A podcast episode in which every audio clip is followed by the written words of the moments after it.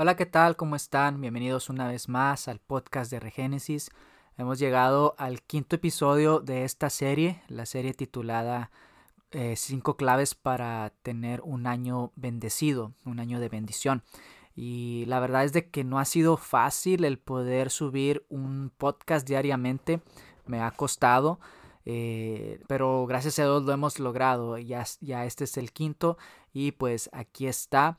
espero que lo disfrutes, que sea de bendición para tu vida. Eh, hemos estado hablando de Josué 5 del 1 en adelante y hemos estado aprendiendo acerca de estos cinco pasos para que podamos tener una, mm, un año de bendición y no solamente un año de bendición, sino también una vida de bendición, porque estos principios los podemos aplicar en cualquier momento de nuestras vidas.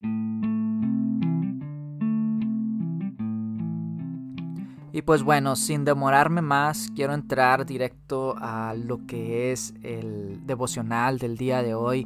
Eh, la semana, en esta semana hemos estado viendo el libro de Josué, Josué 5, capítulo 5, verso 1 en adelante, y es la historia de Israel. Lo vuelvo a repetir porque para el beneficio de los que puede que lleguen por primera vez a este, a este podcast, a este devocional y no sepan de lo que se está hablando, pues primeramente les, les recomendaría que empiecen desde el episodio 1 hasta llegar a este, pero estamos hablando acerca de Israel en el momento en que llega a la tierra de Canaán.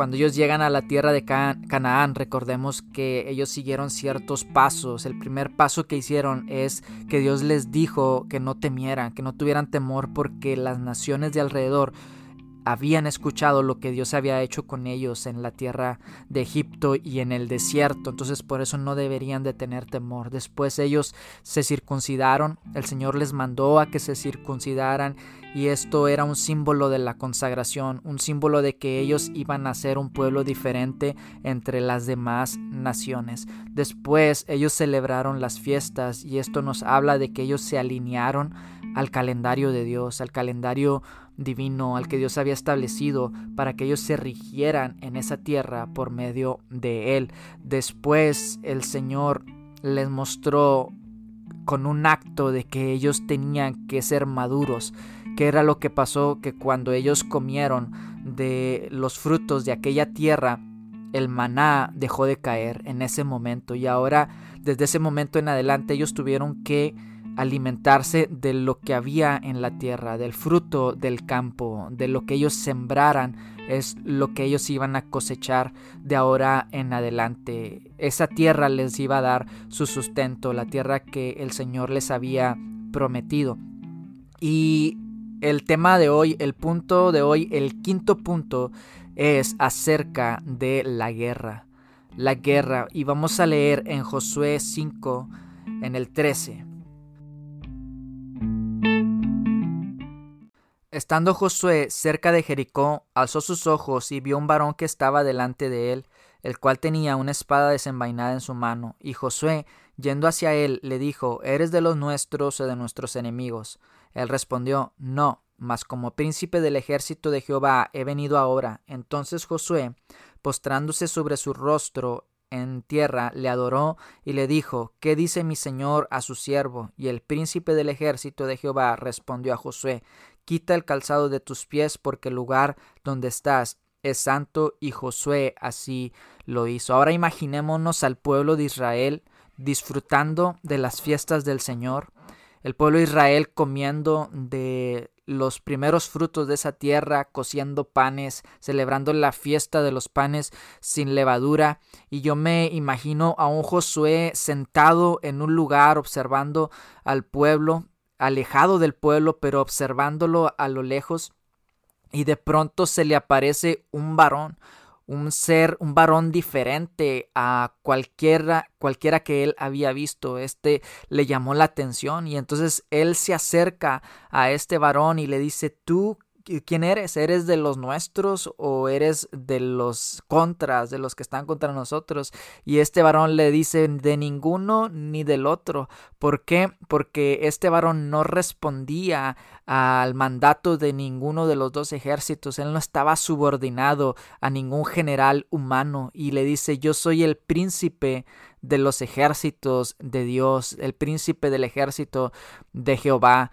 Y esto significaba de que este príncipe estaba con el pueblo de Israel, estaba con el pueblo de Dios. Si este era el príncipe del ejército de Dios, entonces pelea a favor del pueblo de Dios. Este varón con la espada desenvainada lo que presagiaba era tiempos de conflicto, tiempos de guerra, mientras el pueblo de Israel estaba ahí disfrutando y estaban relajados y se estaban gozando y creo que ya hasta se habían puesto cómodos, pero en ese momento este ángel aparece y lo que presagia, lo que anuncia es de que va a haber un tiempo de guerra, que va a haber un tiempo de batalla, que va a haber un tiempo donde ahora el pueblo de Israel va a tener que entrar al conflicto, va a, tener que entrar a la batalla. Y yo decía en uno de los audios anteriores de que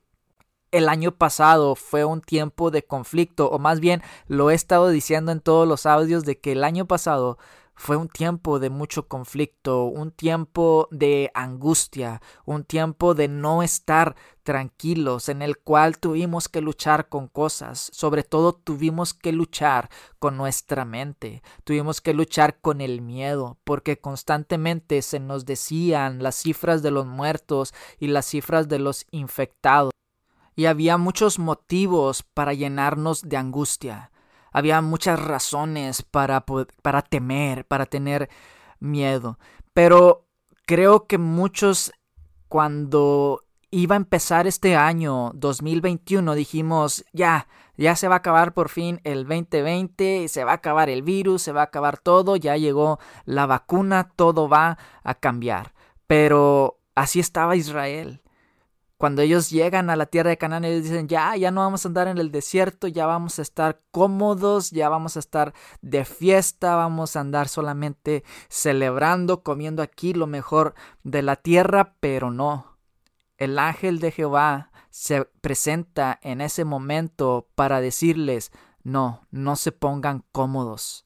Es tiempo de pelear, es tiempo de entrar a la batalla. Este 2021 trae retos trae muchos retos y lo vimos empezando el año. El 6 de enero fue un año, un día terrible para la nación de Estados Unidos. Vimos cómo hubo esos disturbios en Washington y muchos se indignaron. Muchos eh, ya estaban indignados por todo lo que venía pasando con las elecciones, por todo lo que venía pasando en cuanto a lo político y había mucha indignación y aún hay mucha indignación de las dos partes. ¿Por qué? Porque la palabra de Dios nos habla en, en, el libro, en el en Salmo 2, de que las gentes se amotinan, de que los pueblos se amotinan.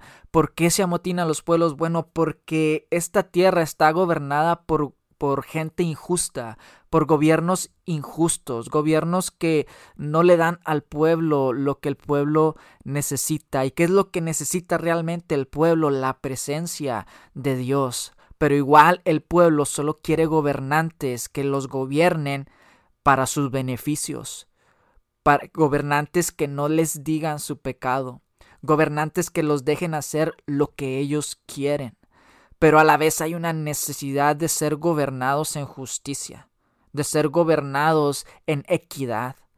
Y entonces esta nación, este año, esta nación empezó así, empezó con una temporada terrible, pero la verdad es de que aunque las dificultades vengan, aunque vengan momentos difíciles, tenemos que confiar en Dios no estar sentados y relajados y decir ya pasó todo, ya pasó el conflicto, ya todo va a ser diferente, no, sino estar preparados y alerta porque los tiempos son difíciles, porque el ángel de Jehová nos está diciendo con su postura, con su espada desenvainada, nos está diciendo de que vienen tiempos de guerra, tiempos de conflicto. Y no estoy hablando solamente en lo literal, porque vemos que en estos días eh, las Fuerzas Armadas se han reunido en Washington para estar preparados para este 20 de enero, que es la transición de, de la presidencia. Y, y vemos, cuando vemos los soldados, decimos, estamos en guerra, o sea, realmente hay un peligro inminente de que algo pase. Y estamos eh, al tanto de, de, eso. Pero el Señor, así como en lo literal, estamos al tanto de lo que va a pasar y cuando vemos soldados, eh, realmente nos ponemos alerta y decimos y nos ponemos a preguntarnos qué, qué va a pasar. Así es en lo espiritual. El ángel de Jehová está frente a nosotros y nos está diciendo, prepárate, levántate, prepárate en lo espiritual. La palabra de Dios dice que nuestras armas no son carnales, sino que son poderosas en Dios, que nuestra lucha no es contra carne ni contra sangre, sino contra principados, contra potestades, contra gobernadores en las regiones celestes. Nuestra guerra es contra algo espiritual. Esa es nuestra batalla. Y entonces tenemos que estar alerta de lo que va a pasar. ¿Por qué? Porque uno de los ataques más fuertes que viene es hacia la familia, hacia nuestros hogares. Porque el enemigo en su agenda está destruir a las familias, porque la familia es el diseño de Dios. Y en la familia Dios diseñó de que por medio de esta organización por medio de este cuerpo orgánico que es la familia, se implantaran los valores a nuestros hijos y a todas las descendencias, a nuestra descendencia. Es por eso que el enemigo ha querido destruir el matrimonio, porque ha querido destruir las generaciones. Desde tiempos antiguos ese ha sido su trabajo. Pero nosotros, el Señor nos está diciendo, alístense, prepárense, no estén relajados. Cuando Israel en, los años 40 regresó del exilio y se estableció nuevamente en su nación, eh, en, Israel, ellos sabían que se tenían que defender. Eh, para ellos no iba a ser fácil el volver a su tierra y así fue. Las naciones alrededor se juntaron contra ellos para destruirlos, para acabarlos, pero el Señor les dio la victoria sobre sus enemigos. Pero ellos no se quedaron de brazos cruzados, ellos no se quedaron relajados y decir ya, ya pasó todo. No, ellos sabían que iban a venir más guerras, ellos sabían que iban a venir más ataques. Israel tiene uno de los uno de los sistemas de defensa más avanzados, la cúpula de hierro. La cúpula de hierro está al pendiente de los misiles que son lanzados desde Gaza y cuando un misil es lanzado o cuando varios misiles son lanzados al mismo tiempo, la cúpula de guerra actúa aventando balas y destruyendo los, los, misiles. Es bien impresionante. No sé si ustedes han tenido la oportunidad de verlo en videos. Hay un video por ahí donde Ah, donde sale esto que está este sistema de defensa destruyendo misiles que provienen desde Gaza. Ahora, esto nos habla de que no podemos estar tranquilos si nosotros queremos mantener la paz en nuestro hogar, mantener la paz en nuestra nación, tenemos que ir a la batalla. Y la batalla es espiritual. La batalla es con nuestras rodillas, con nuestra oración. La batalla es con nuestra adoración, con nuestro cántico al Señor. Esa es nuestra, nuestra batalla, esa es la forma en que nosotros peleamos. La alabanza es nuestra arma de guerra. Es con lo que nosotros luchamos contra el enemigo. Cuando el enemigo viene y quiere amedrentarnos, para eso tenemos la palabra de Dios la alabanza y la adoración, una de las armas que el enemigo utiliza para infundir temor, para tratar de destruirnos, es lo que él habla a nuestras vidas, lo que él habla a nuestras mentes. El enemigo quiere destruirnos desde nuestra mente. Es por eso que constantemente estamos recibiendo información negativa. Estamos recibiendo información de muerte, estamos recibiendo información de caos, de, de guerras, de cosas que están pasando para que nos asustemos y, y temamos al enemigo, temamos a lo que pueda pasar, pero esta ha sido la estrategia del enemigo por siempre, el hablar mentira a nuestra mente, hablar mentira a nuestros oídos para derrotarnos desde nuestra mente. Cuando me enfermé de COVID en, el, noviembre, en el 2020, en noviembre de 2020, eh, no fue tan fuerte que me dio. De hecho, yo pensé que lo iba a pasar sin síntomas porque mi hijo empezó un jueves y lo llevamos y dio positivo. Lo llevamos a que se hiciera el examen.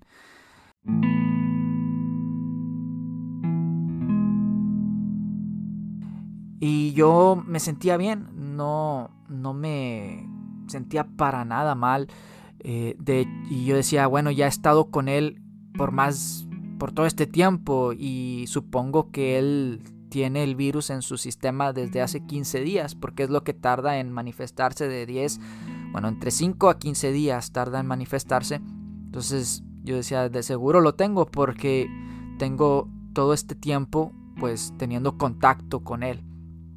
Y sí, cuando él sale positivo un jueves, yo un viernes, sábado, domingo y lunes bien, sin síntomas ni nada. El lunes voy y me tomo el examen y doy positivo. Entonces pensé yo y dije, bueno, soy, soy asintomático. Soy asintomático y no me va a dar eh, fuerte. Empecé los síntomas lunes al... El lunes me tomé la prueba. Martes, miércoles... Miércoles en la tarde empecé con cuerpo cortado. Empecé con esa sensación de frío en el cuerpo eh, y dije tal vez ya me va a empezar a, dar los efectos. Y sí, al, jueves eh, amanecí débil, cansado, pero siempre con el oxígeno normal. El viernes igual. Para el sábado en la madrugada, en esas horas de la madrugada para amanecer el sábado, amanecí empapado. Eh, esos dos días tuve, tuve frío pero no tuve fiebre. Me checaba la fiebre y no tenía fiebre. Eh, ni, no tenía dolor de cabeza. Lo único que tenía era un poco de congestión y debilidad, cansancio. Pero mi oxígeno estaba bien. Para amanecer el, sábado, como les decía, amanecí mojado, empapado de mi, de mi camisa. Y es ahí cuando dije, ya, ya pasó. Eh, ya no va a haber más síntomas. Y así fue. Así fue, el, sábado ya me sentí mejor, sábado, domingo, eh, lunes, ya todos los, días de ahí en adelante me, sentí bien. No hubo problema en, eso. Pero sí, los dos días que tuve, que estuve ahí con frío y con el cuerpo cortado, eh, lo más duro, lo más difícil y puede ser complicado es no en lo físico, porque como les decía, me han dado gripes peores.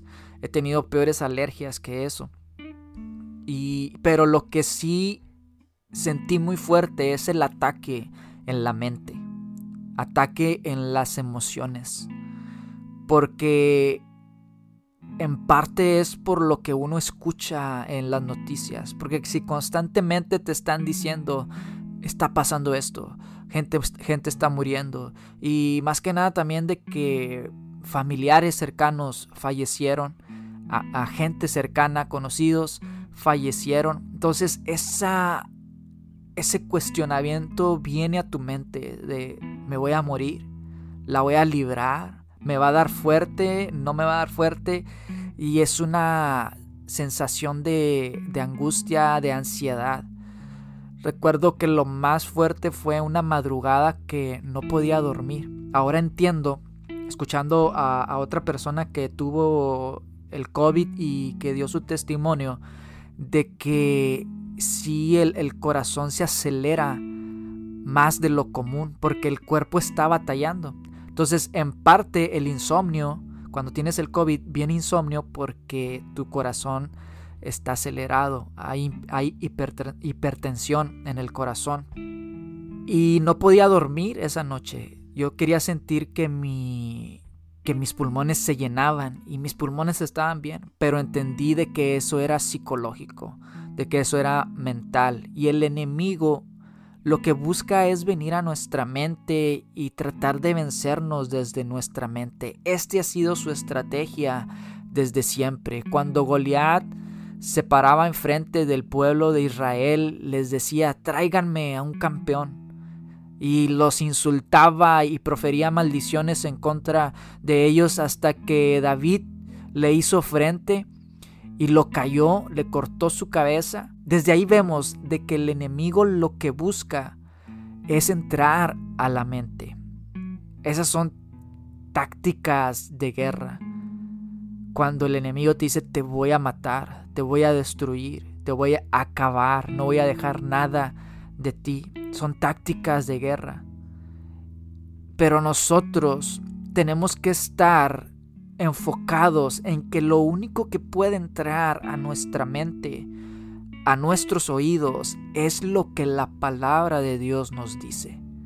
Es lo que encontramos en sus promesas esas deben estar constantes en nuestro corazón. Hablarlas a nuestros hijos. Por eso dice en Deuteronomio, y las atarás como una señal en tus manos, entre tus ojos, y las escribirás en los postes de tu casa, andando por el camino, a levantarte, cuando te acuestes, cuando te levantes, las hablarás a tus hijos, a tus descendientes.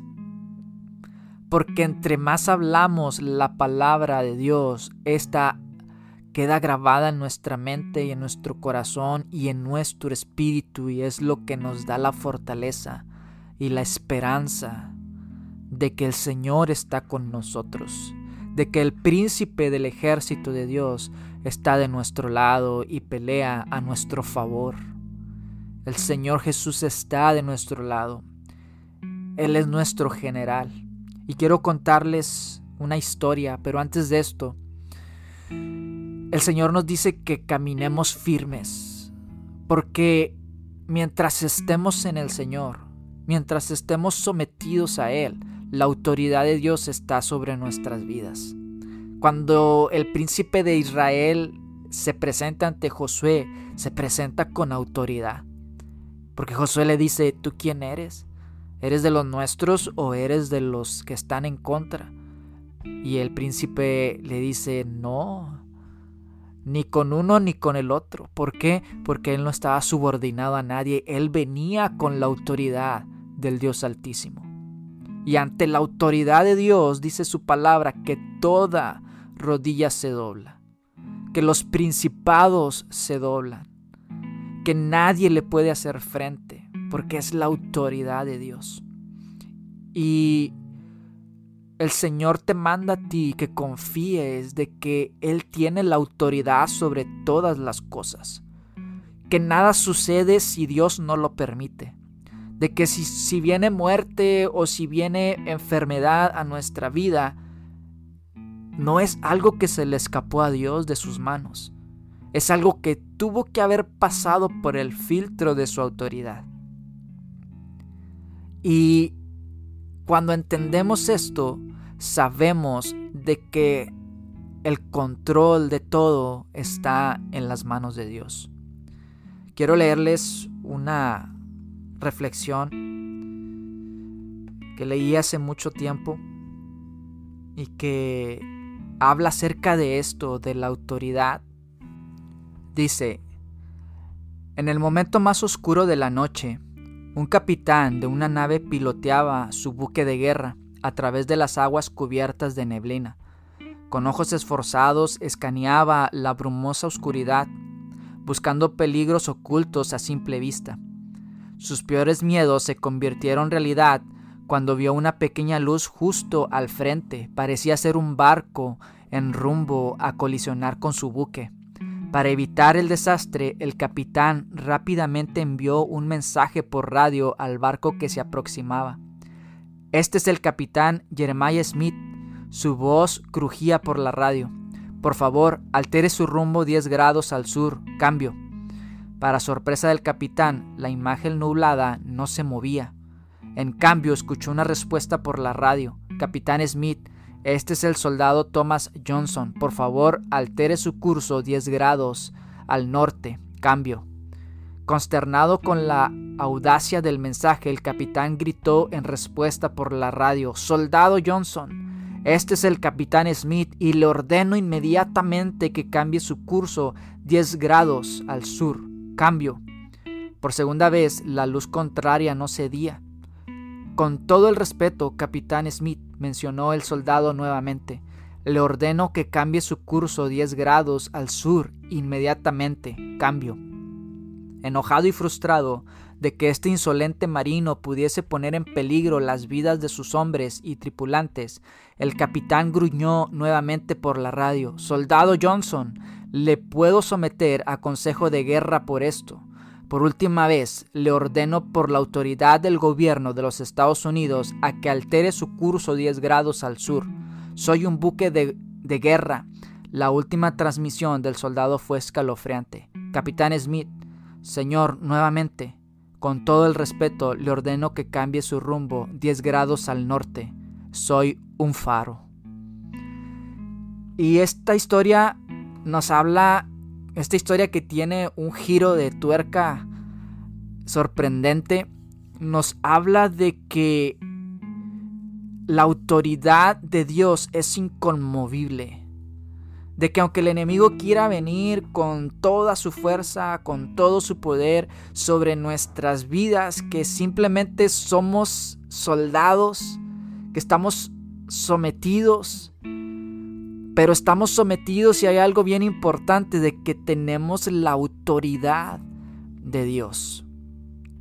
El Señor está con nosotros y nada de lo que venga nos puede hacer frente. Nada de lo que venga nos puede destruir porque estamos como un faro firmes en la roca porque tenemos a Dios de nuestro lado y su autoridad está sobre todo y sobre todos.